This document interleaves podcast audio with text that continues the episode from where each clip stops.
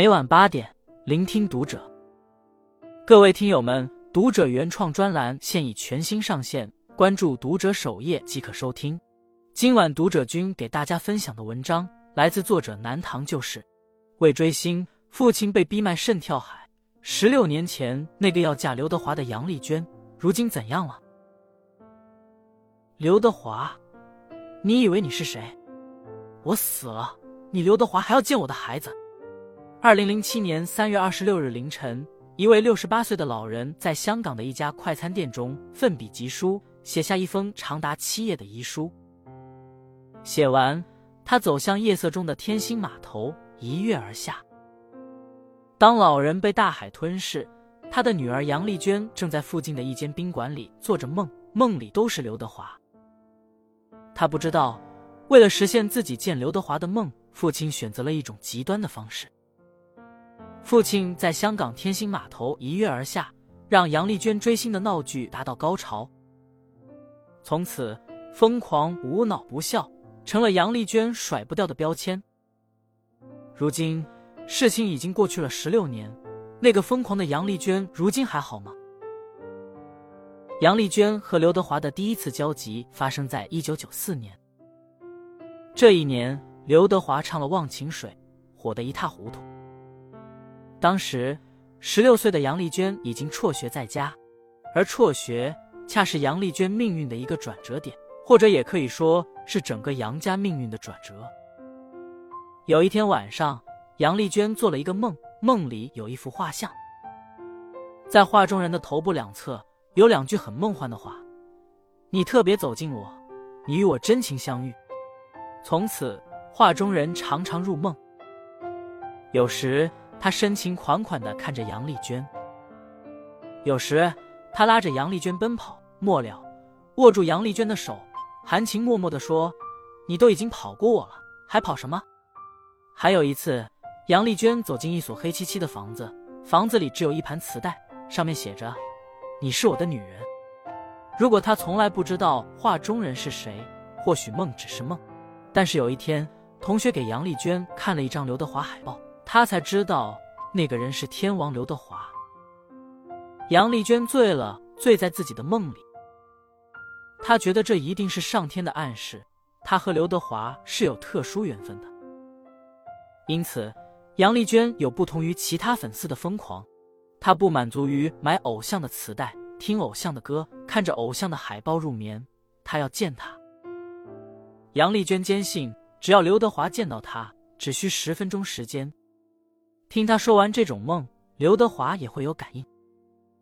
父亲杨晴骥中年得女，对女儿极尽宠爱，有求必应。当时，杨丽娟一家全靠父亲每月两千零五十元的退休金过活。为了满足女儿的心愿，一九九七年，杨琴记给了女儿九千九百块钱，让她跟着一个旅游团去香港找刘德华。结局并不如愿。杨丽娟也不愿就此放弃，想见不能见，越见不到越想见，成了杨丽娟一家的魔咒。第一次赴港寻人失败后，杨丽娟再次踏上了赴港之路。不同的是，这一次是父亲陪她去的。父女二人在刘德华居住的别墅区挨家挨户的寻找，却再一次失望而归。家中积蓄所剩无几。再也无力支撑这条寻梦之路，杨丽娟却开始狂追刘德华的每一次行程。杨琴记两千零五十元的退休金要满足日常生活，还要支持杨丽娟的车票、机票和食宿，直至这个家一贫如洗。可是女儿还没有见到刘德华，怎么办？杨琴记一狠心卖掉了家里的房子，一家人住到月租四百元的破房子里。他甚至有了卖肾的念头。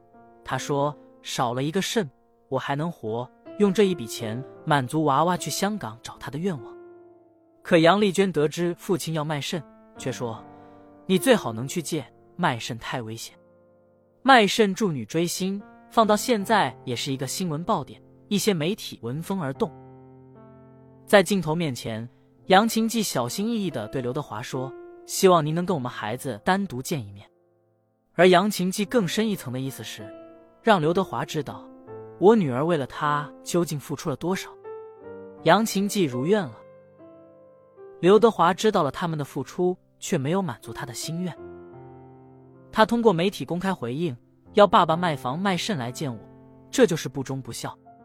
刘德华工作室也公开发文，规劝杨家终止这些疯狂的追星行为。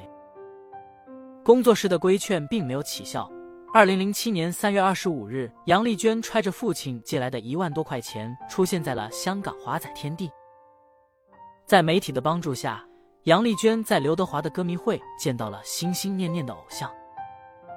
当天活动现场有四百多名歌迷，杨丽娟还来不及仔细欣赏偶像的容颜，快门一闪而过，她和偶像的见面结束在一张合影里，没有实现感应，多年的期盼在瞬间落空。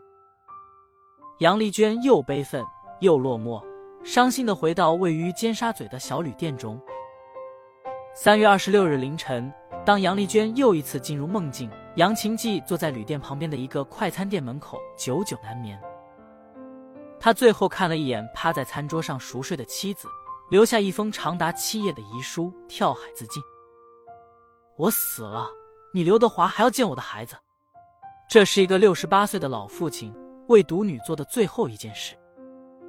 父亲的死是否将杨丽娟从自己的梦中唤醒？她最终见到了自己心心念念的刘德华了吗？舆论一边倒的谴责杨丽娟不孝无脑，杨家人究竟为何如此偏执？杨丽娟后续的人生又当如何自处？明晚八点，我们继续为大家分享杨丽娟的故事。